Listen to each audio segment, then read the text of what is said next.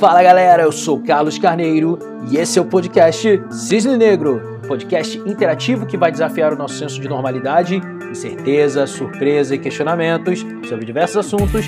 Nessa nova série o tema é qualidade de vida para hard workers com o jovem empreendedor, CEO da startup de segurança FindMe, Gabriel Ranier. Fiquem com o episódio.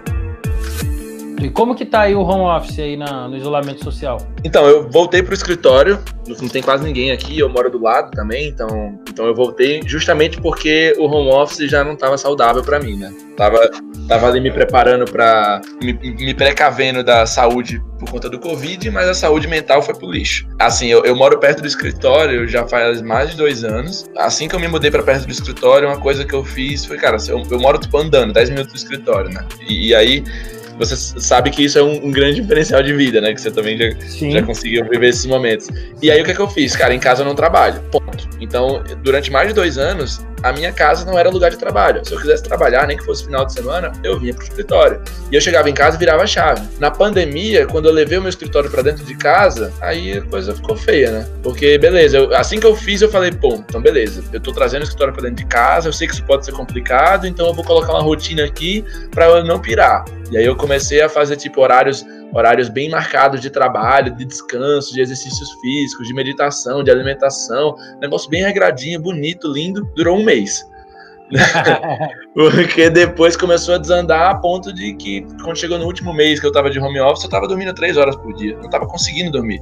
Eu parava de trabalhar, ia pra cama e acordava com 40 notas no Evernote mas com as olheiras gigantescas, estressado. Puta, tipo, um funcionário nosso, que também é sócio, né, agora aqui da Find ficou lá em casa comigo durante esse home office, que na casa dele não, tava, não, não dava para montar um home office, então eu fiquei pouco mais de três meses morando junto com ele. Então era, cara, totalmente ambiente de trabalho ali, né? Foi bem difícil. E aí, quando foi nesse último mês, eu, tipo, depois de quase quatro meses assim, eu falei, não, eu tenho que voltar, senão eu vou pirar. E foi dito e feito, cara. Eu voltei pro escritório, no mesmo dia eu voltei a dormir bem. Interessante. Eu vivenciei isso aí, né? Igual você falou, já. Todas as situações, né? Já morei longe do escritório, já morei perto do escritório, já trabalhei de casa há muito tempo. E em geral era meio que misto, né? Às vezes trabalhava do escritório, fazia home office quando queria, então já fiz home office muito tempo durante esses anos, várias vezes, quando precisei ou quis, ou alguma situação fez sentido, ou até em outros lugares, né? Era muito comum, às vezes, ir para um outro lugar, trabalhar de um outro lugar também. Isso aí já foi bastante. Porém, agora, nesse período de isolamento, eu estou bastante home office. Em alguns pontos é produtivo, principalmente quando eu estou fazendo coisa sozinho, onde é mais desk job e tal. Mas eu confesso para você também que eu senti a mesma coisa. Eu me senti mais uhum. cansado, fiquei mais exausto e eu também tenho meus hackzinhos aqui para não me cansar tanto. A gente já conversou um pouco sobre isso, sobre essa coisa de ter um workflow que aproveita os picos de energia, mas que não sobrecarrega, né, pra gente não ficar o tempo inteiro. Mas mesmo assim, eu vou te dizer que eu tô mais hoje no home office ainda e tá difícil. Eu tô com essa dificuldade aí, tô voltando aos poucos pro escritório e tô vendo essa transição aí de novo de ser é, mais aleatório escritório, às vezes sim, às vezes não. Separar o que, que eu prefiro fazer no escritório, o que, que eu faço de casa. Estou também me ajustando nesse sentido aí, porque o home office por si o tempo todo também, para mim, eu senti isso, tá? Absurdo, cansativo e parece ser tra trabalhando o tempo inteiro não para nunca. É, isso tem que avaliar mesmo, e eu acho que, principalmente se você não for o grupo de risco, você tem que também considerar sua saúde mental. Concordo, faz sentido. Acho que é isso. Fala para mim aí, tem hábitos aí que você tem que você quer compartilhar com o pessoal, recomendar, né? Então, você falou que é meio que cada um no seu esquema, né? A pessoa tem que entender o que faz sentido para ela, tem que customizar, concordo. Mas tem alguma coisa assim que você acha que é mais geral, que dá para recomendar aí para as pessoas praticarem para melhorar os hábitos e melhorar a qualidade de vida aí para poder harmonizar com essa correria toda? Sim, eu gosto muito de hábitos, assim, eu gosto muito de construir hábitos, sabe? Tem aquele livro Poder do Hábito, pode ficar mais essa indicação aí, que você entende como se funciona um loop de hábitos no seu cérebro e você, se quiser, pode fazer experiências com você mesmo. E eu meio que fiz isso desde quando eu li ele lá, já alguns anos atrás. E um dos hábitos que eu implementei nessa pandemia, que eu tenho recomendado fortemente, foi a meditação. Eu realmente fiquei afinco, eu tô aí há um pouco mais de dois meses meditando praticamente todos os dias, através daquele aplicativo Headspace também, fica aí mais uma indicação, eu acho que ele foi essencial, porque outros, outras vezes eu já tentei meditar também, mas eu nunca consegui engajar tanto quanto nesse aplicativo, porque ele vai te dando os cursos, ele vai te dando as dicas, e é legal que você consegue levar dos treinamentos, né, que é um treino praticamente, a meditação de 10 minutos no dia, que você leva para o resto do dia a dia, né? Então, tenho vivido cada vez mais uma vida mais consciente, mais presente, com menos redes sociais, meu humor tem mudado, tenho recebido esse feedback aqui no, no trabalho. Então, isso é um hábito que implementei há relativamente pouco tempo e, e tenho recomendado bastante. Outros hábitos que, que eu posso sugerir, esse hábito da rotina, dos horários, eu acho que é muito importante. Pelo menos funciona muito bem comigo e com todo mundo com quem eu já dei algumas dicas. Você realmente ter horários para começar o trabalho, para terminar o trabalho. Eu acho que isso é algo que facilita a você manter a rotina num fluxo positivo. Eu tenho um hábito, aí eu não sei se relacionado muito à, à qualidade de vida, mas é algo que é totalmente vital para mim, né? Eu tenho GTD na minha vida, assim, né? Um pouco adaptado para mim já, mas que é a metodologia lá do Gary Donis, em português a arte de fazer acontecer, mais um livro aí de indicação eu tenho um hábito clássico, acho que é o meu maior hábito, que todo mundo que convive comigo um pouco sabe que esse hábito é, é, é, faz parte de mim, que é o de anotar tudo. Cara, eu anoto tudo, tudo possível no celular, obviamente, né? Eu sou zero papel, mas eu sempre tô com o widget ali do Evernote, dou um clique, anoto qualquer coisa e às vezes faço várias notas em sequência, mas eu tô sempre deixando minha mente livre. E isso tem. Isso é bem legal, porque eu não uso minha mente para decorar, eu uso minha mente para criar, né? Eu uso minha mente para ficar livre pensando.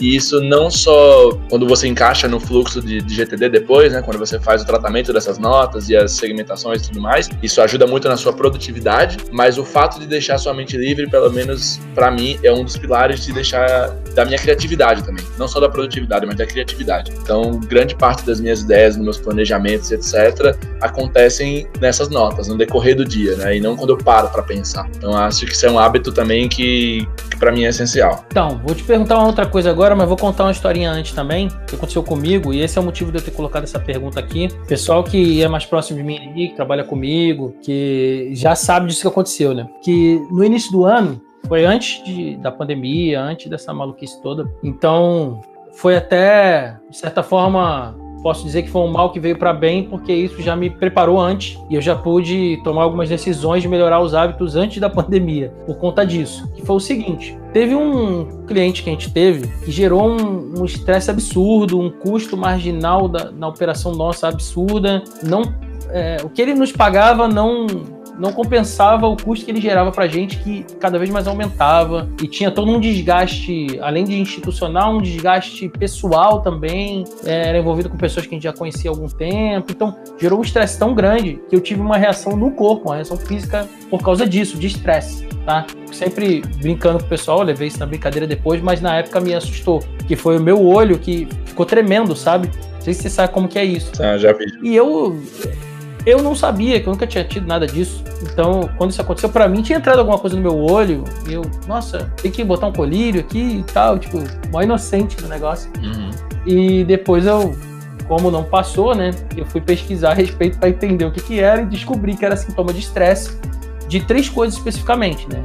Estresse mesmo, em si, dormir pouco, sou eu e pessoa, né? Uhum e treinar em excesso. As três coisas que eu estava fazendo muito, porque mesmo quando eu não estava dormindo bem, eu estava treinando para não, justamente para não quebrar a disciplina do treino, né? Sim. Então eu falava, não, tô com tô cansado, mas vou treinar mesmo assim, não vou ter preguiça, vou para cima e tal. Nessa pegada, o que que aconteceu? Disparou esse sintoma aí em mim.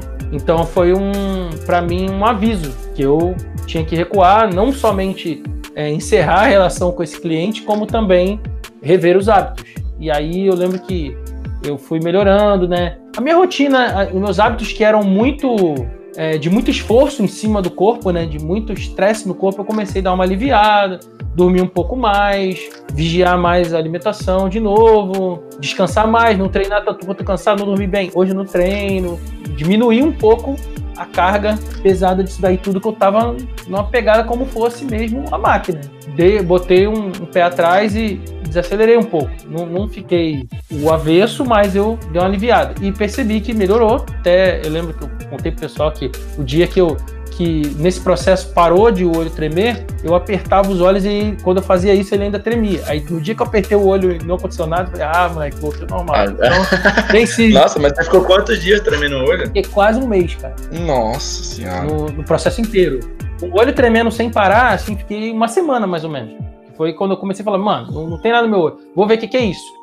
Entendeu? Então eu fiquei muito assustado, cara, sem noção. Imagina. Como que isso aconteceu comigo, tá ligado? Nunca imaginei que algo assim pudesse acontecer comigo, sabe? E aí eu fui correr atrás disso, né? E mudei os hábitos aí e vi que voltei ao normal, retrocedeu, fiquei de boa. Mas isso aí deixou para mim um, uma pulga atrás da orelha para sempre, assim. E eu fui vendo cada vez mais as pessoas mencionando essa coisa do burnout, do estresse e depressão, um monte de coisa, né? Uhum. Não, para mim não foi tão grave, eu não entrei numa espiral dessa, mas poderia ser um início ali se eu não me ligasse, Sim, eu imagino. Total. Queria perguntar sobre isso, né? Se você já teve algum desses sintomas de estresse, de burnout, alguma coisa do tipo, ou se já conhece alguém que teve, como que é isso aí para você?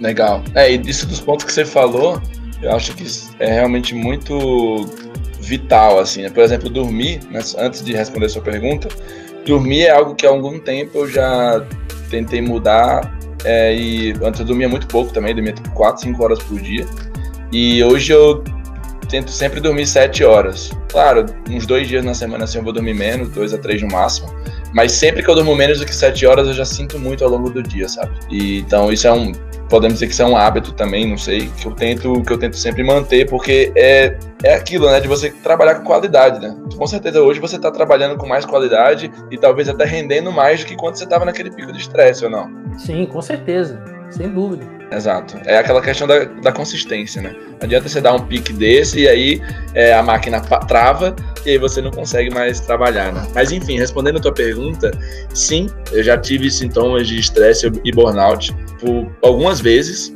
e que também já me preocupou, por isso que é um tema que eu tô sempre ali revisitando, porque teoricamente eu seria muito novo para ter isso, né? E já há um tempo eu já tive dermatite, eu tenho gastrite, insônia, então eu já tive várias coisas por estresse, por trabalho demais, etc. E eu tenho um grande exemplo em casa, é, no caso minha mãe, né? Eu acho que foi o exemplo mais próximo. Já, já tive outras pessoas com quem eu trabalhei e tudo mais, que já teve crise de burnout, meus sócios, outras pessoas com quem eu trabalhei ao longo da vida também. É, é até algo comum, né? Como pelo que eu tô falando, mas é um fato. Mas eu acho que o mais intenso, assim, que eu vi de, de acompanhar foi o da minha mãe, né? Assim, a minha mãe teve depressão por muitos anos e teve burnout no meio disso. E era um burnout não só pelo trabalho, né? Mas é tipo, na época fazia faculdade, trabalho e aquela coisa, né? Que a mulher trabalha em casa, trabalha fora, todo o estresse de família, etc. E ali eu vi realmente um ciclo, um ciclo pesado de depressão e burnout, do qual eu não desejo para ninguém, principalmente para mim. Então, é sempre um ponto de alerta, assim. Então, assim, eu sempre tô, tô de olho. É, é, meio que é meio que difícil de eu ficar, de eu, de eu até dar muitos conselhos, porque eu tô falando isso aqui e fico trabalhando 12, 14 horas por dia.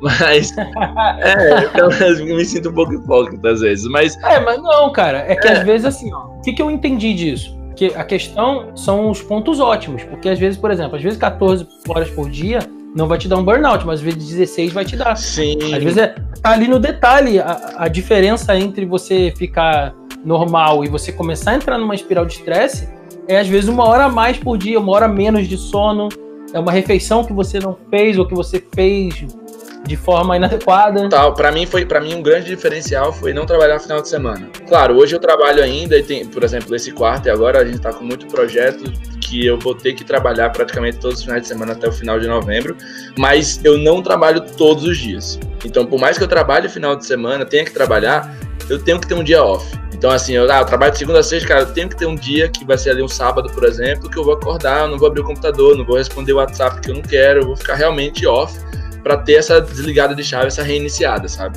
Eu acho que é o mesmo conceito, eu, eu acho que isso é um ponto muito importante. É o mesmo conceito de você deixar o seu computador ligado para sempre. Ué, ele vai dar uma semana aí, dependendo do seu computador, né? O meu ali, talvez dois dias, ele já dá, dá esse pau já. E, então é isso, você tem que dar um reiniciar, você tem que dar um reboot ali para você poder recarregar as energias e poder voltar pro trampo. Então isso é um ponto Sim. crucial também que eu fiz na mudança que melhorou os pontos de estresse e burnout. E outro ponto também que sempre me fez ter essa mentalidade de revisitar e dar consciência nas coisas é terapia também. Eu já faço terapia há cerca de três anos e também eu sei que ela foi crucial para eu estar tá sempre, é, tipo, sempre observando que eu tô próximo do burnout, sabe? E aí você vai, olha esses sintomas aqui. Sintomas aqui geralmente significa que vai dar merda. E aí eu vou reduzindo, vou reconstruindo ali e aí pronto, é, equilibra de novo, né? Ou então harmoniza de novo. É, acaba tendo mais uma pessoa ajudando a vigiar, né? Exato. E se passar na sua peneira, você vai, pô, ó, olha isso aqui, né? Exato. E, pô, ainda nesse tema, eu vi uma pesquisa essa semana falando que durante a pandemia, cara, cerca de 44% dos brasileiros relataram ter mais burnout. Então, assim, o que já estava rolando antes, eu já tinha falado desse tema em live, em algumas coisas do ano passado, mas depois da pandemia aumentou mais. Então, chegou a 44% das pessoas numa pesquisa declarando que tiveram isso durante a pandemia, tiveram esses sintomas aí de alguma forma. E eu vi uma outra falando que praticamente metade dos brasileiros estão tendo e não sabem nem o que, que é.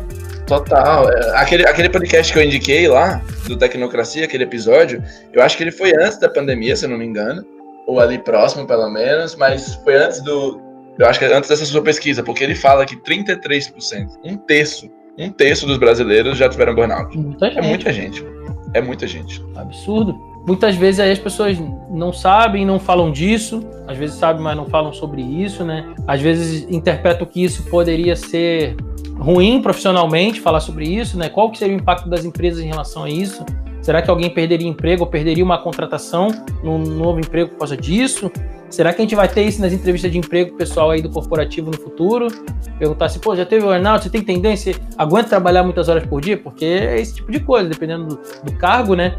Isso pode ser uma é. condição para decidir entre um e outro, e aí a pessoa querendo a vaga vai querer esconder que tem isso depois se autodestruir, né? Então é um negócio meio perigoso, né? Demais. Perigoso demais. Boa. E então, cara, você, né? Já que a gente já falou de hábitos aqui, e deu, se deu algumas dicas aí como meditação, terapia e várias outras coisas. E sobre a liderança sua com a sua equipe. Então, como é que você cuida disso nos seus liderados, com o seu time? Eu perguntei antes aqui, considerando essa coisa do trabalhar menos, mas ganhar menos e tal, mas em relação a, a o lado pessoal mesmo. Porque a gente que, que trabalha em empresa pequena, pessoalmente, as pessoas são muito próximas da gente, né? Nosso, nossos sócios, nossos é, é, colaboradores ali, funcionários e tal, eles são praticamente nossa família ali, que a gente passa mais tempo com eles que nossas famílias mesmo. Total. Como é que é o cuidado aí, através da liderança, com as pessoas que trabalham contigo sobre esse tema? Total, total. Aqui na Find Me é muito um valor essa família, assim, tem muito uma cultura de acolhimento, sabe? Desde o começo, de todo mundo que já passou por aqui, sente acolhido, a gente abraça e a gente sempre vê o indivíduo não como um profissional, tipo, ah, tem o Gabriel da Find Me tem o Gabriel em casa. Não, a gente vê o Gabriel como um só. Então, muitas vezes eu, como líder ali, fui terapeuta de muita gente aqui na equipe. E não reclamo disso, porque eu busco isso, né? Então, a gente tem os one-on-ones, a gente tem. É, nesses one-on-ones, a gente sempre busca entender o lado pessoal da, é, da pessoa, como que tá a família, como que tá em casa, etc., como que tá a relação. A gente sempre deixa muito livre para se a pessoa tiver que resolver alguma coisa, a pessoa vai e, e sinta-se livre, né? Para poder tá sempre resolver suas coisas e estar tá aqui na Find quando você realmente quer estar tá e, e tem que estar presente e tal, né?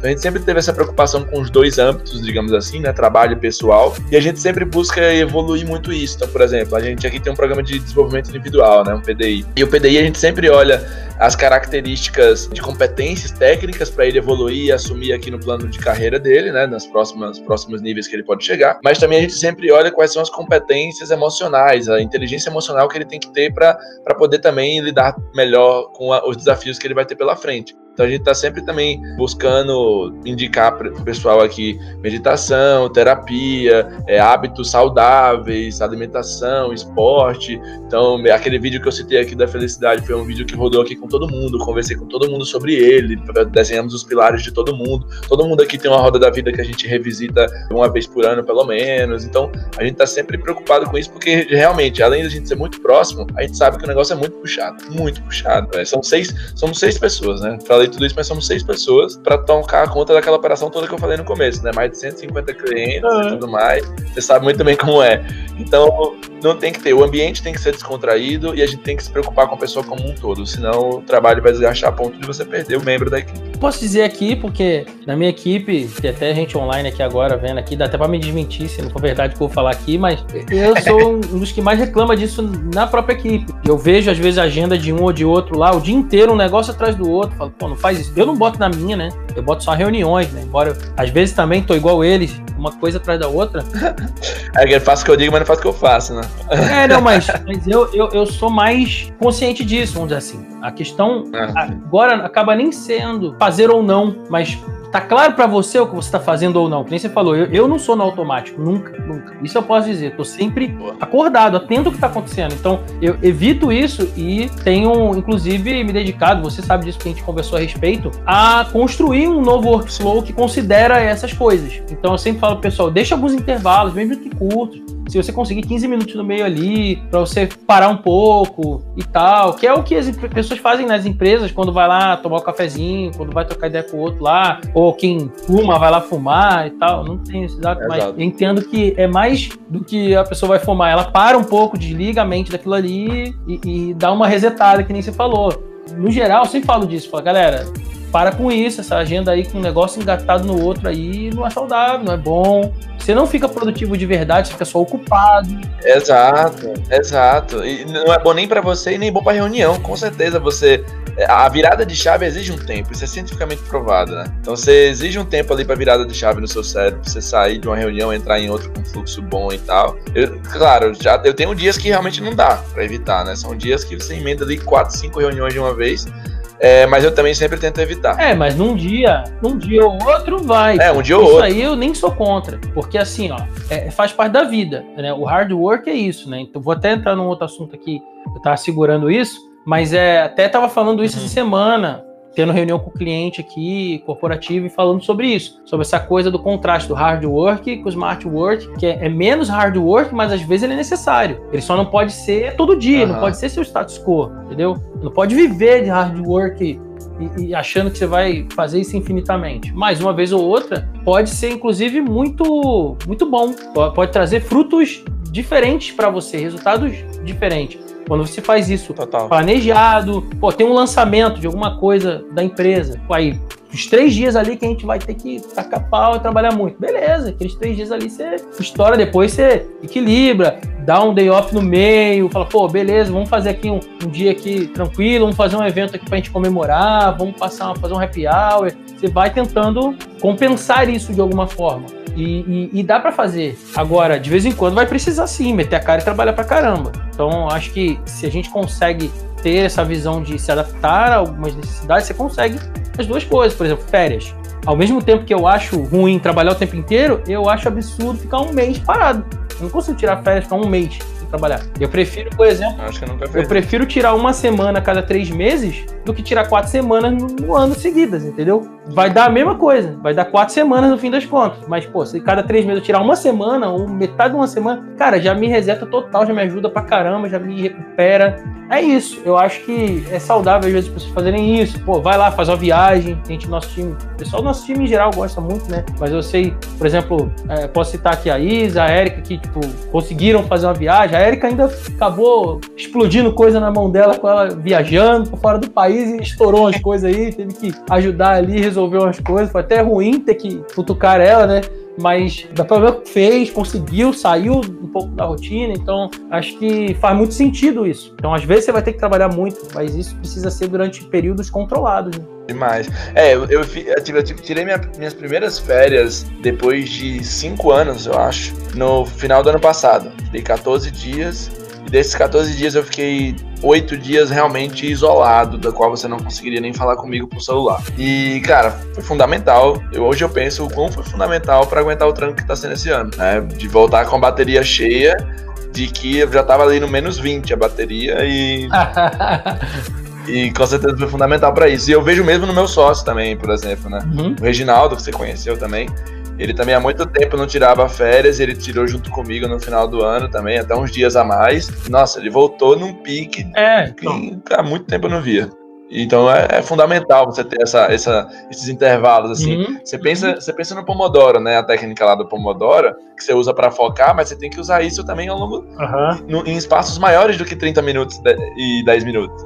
É, é, cinco dias de trabalho, um dia de descanso, por exemplo. Ou então é, é tipo, é três meses, é quatro meses, cinco meses, um ano, mas Sim. tem que tirar uma folga. Você tem, precisa desse, desse fôlego, né? Sim, isso existe em várias instâncias. É, eu até falei para você, numa das vezes que a gente conversou sobre isso, como eu tô focado em, em descobrir, em construir um workflow que considere isso, isso é uma coisa normal dos organismos vivos.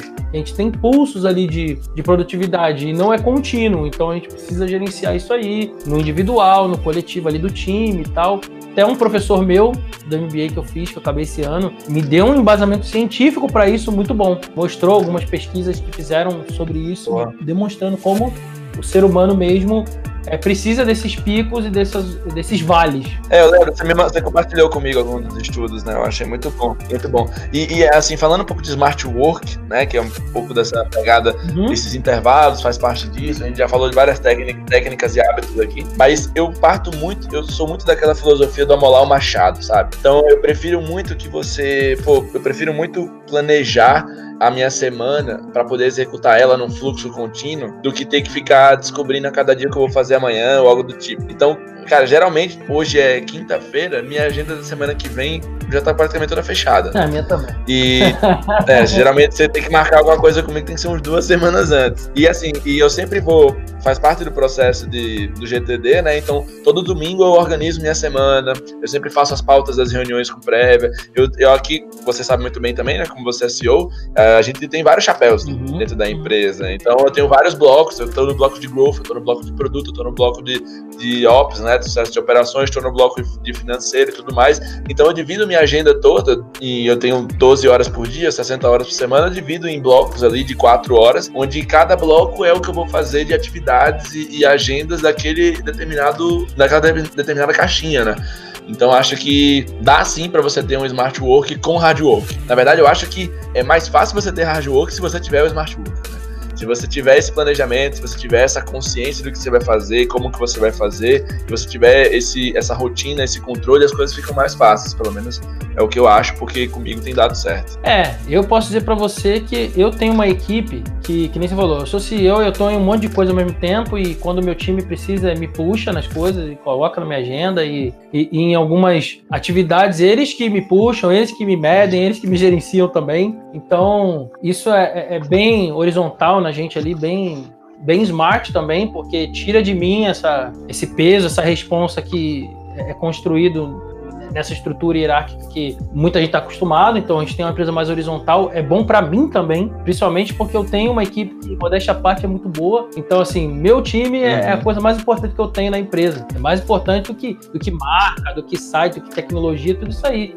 Então, se, graças a eles, Legal. graças a eles, eu tenho um pouco mais de saúde também e, e sanidade mental. E espero conseguir ser isso para eles também, de certa forma, porque a gente divide muita coisa ali. Então, para mim, faz muita diferença isso aí. O smart work vem muito mais disso. A gente entende muito uns aos outros, tem um diálogo muito franco, então acho que isso ajuda muito também. Total, transparência é a base. Claro, né? Toda vez que a gente consegue usar tecnologia para tirar alguma coisa operacional da gente, a gente vai fazer. Então, até diria que o outro caso também acontece. É mais fácil você fazer smart work se você tem um time disposto a fazer hard work toda vez que precisa. Nossa, é, anota essa frase aí, hein?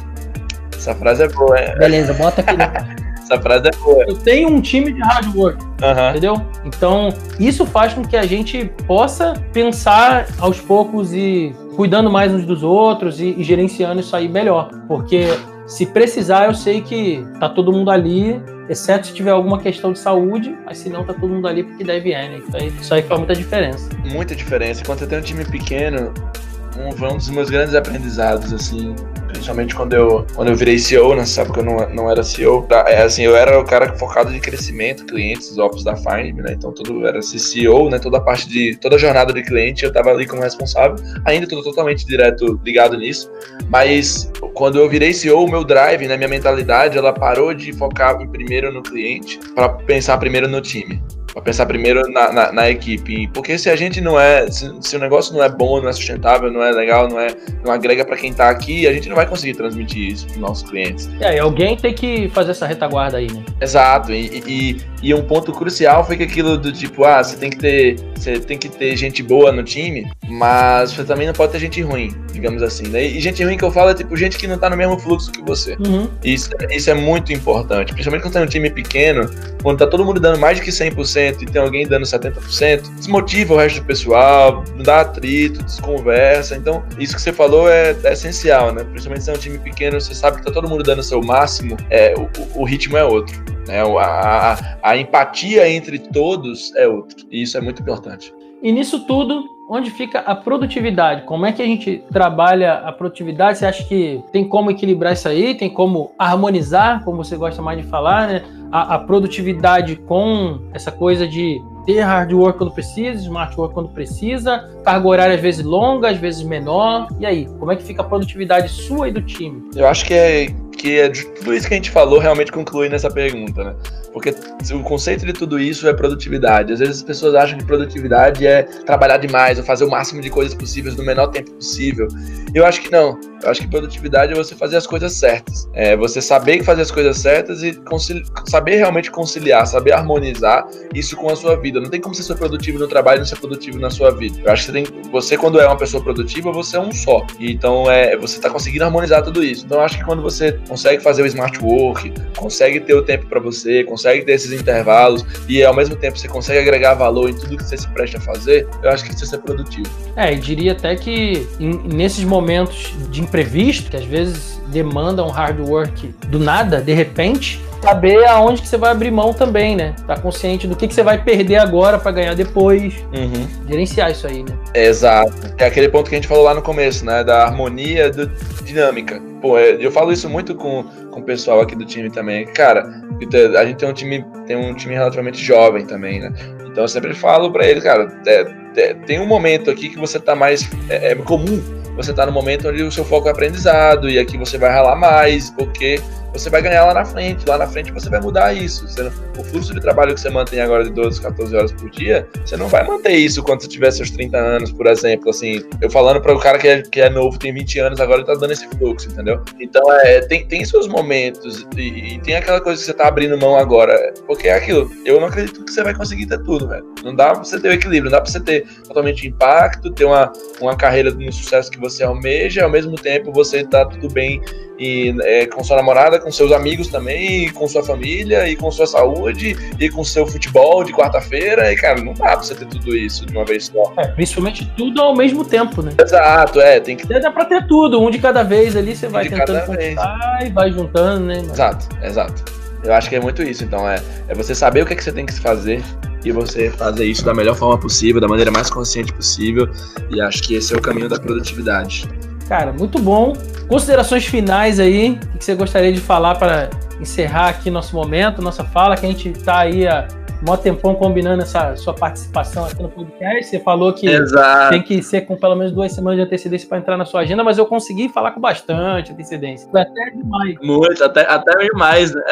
É. é, a gente até se confundiu por causa disso, que foi tanta antecedência. Mas e aí, cara? Exato. Considerações finais é. aí, o que você quer dizer para a galera?